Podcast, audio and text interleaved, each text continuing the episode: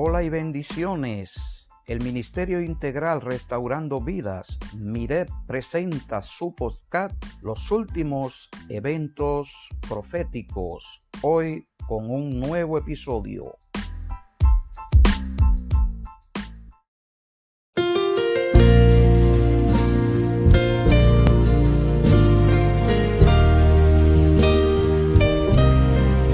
Dios te bendiga y te guarde, mi querido amigo y hermano.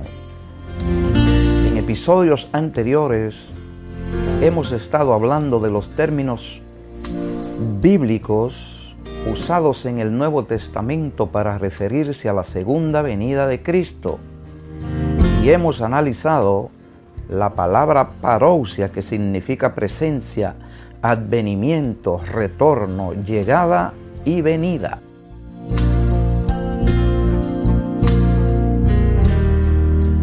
También estuvimos viendo el significado de la palabra apocalipsis, que como recordarán significa revelación y manifestación.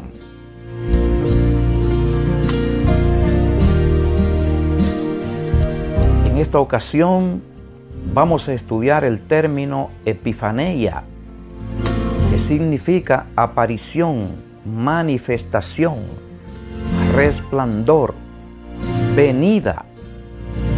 Y esta palabra venida aquí se refiere al regreso personal y visible y glorioso de Cristo en las nubes.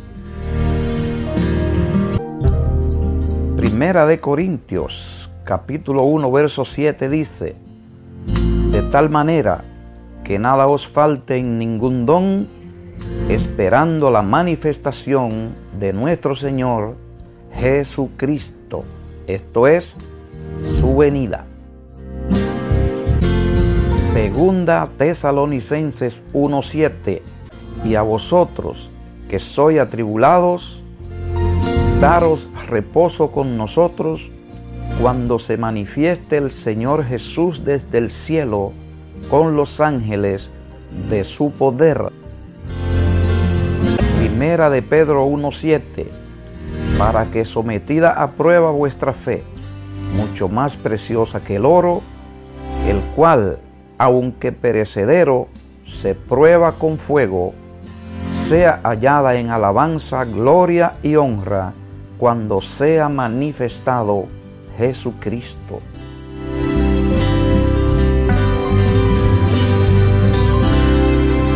También en Primera de Pedro 1.13 aparece la palabra epifaneia. Por tanto, ceñid los lomos de vuestro entendimiento, sed sobrios y esperad por completo en la gracia que se os traerá cuando Jesucristo sea manifestado.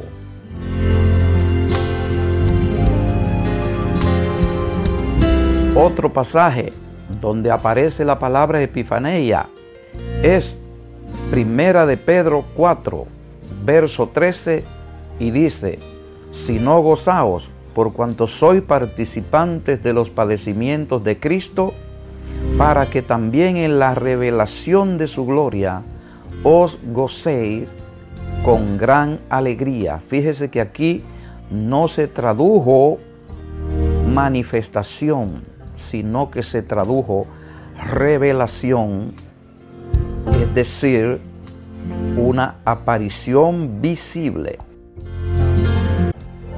Otro pasaje donde aparece la palabra epifanía es Tito 2, 13 y 14 que dice, aguardando la esperanza bienaventurada y la manifestación gloriosa de nuestro gran Dios y Salvador Jesucristo, quien se dio a sí mismo por nosotros para redimirnos esta iniquidad y de toda iniquidad y purificar para sí un pueblo propio celoso de buenas obras. En Tito 2, 13 y 14, el texto que acabamos de leer, los santos son llamados a renunciar a la impiedad y a los deseos mundanos y a vivir en este tiempo sobria, justa y piadosamente, y se les ordena a aguardar, es decir, a prepararse para recibir la manifestación gloriosa de nuestro gran Dios y Salvador Jesucristo.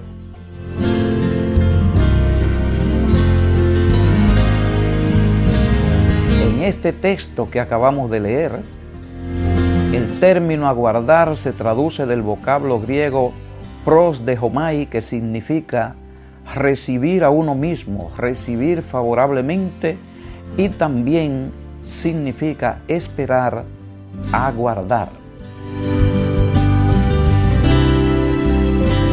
Este aguardar sugiere la idea de uno que se prepara para recibir a alguien que viene. Y esto es lo que está haciendo la iglesia. Aguardando, esperando a nuestro Señor Jesucristo que viene por su pueblo. Debemos prepararnos para aguardar la manifestación, la epifanía de nuestro Señor Jesucristo, es decir, la manifestación de Cristo en su segunda venida.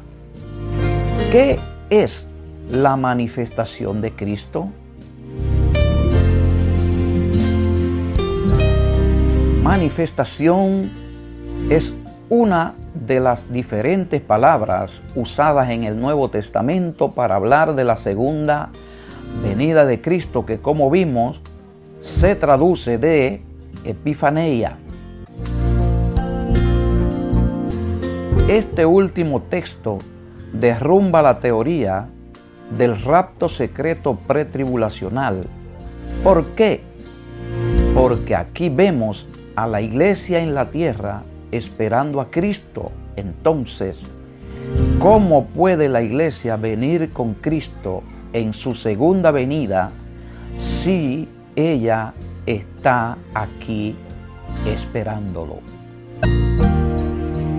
Y esto es todo por hoy en lo relacionado al término epifanía, que como vimos significa revelación y manifestación referido a la segunda venida de Cristo en gloria.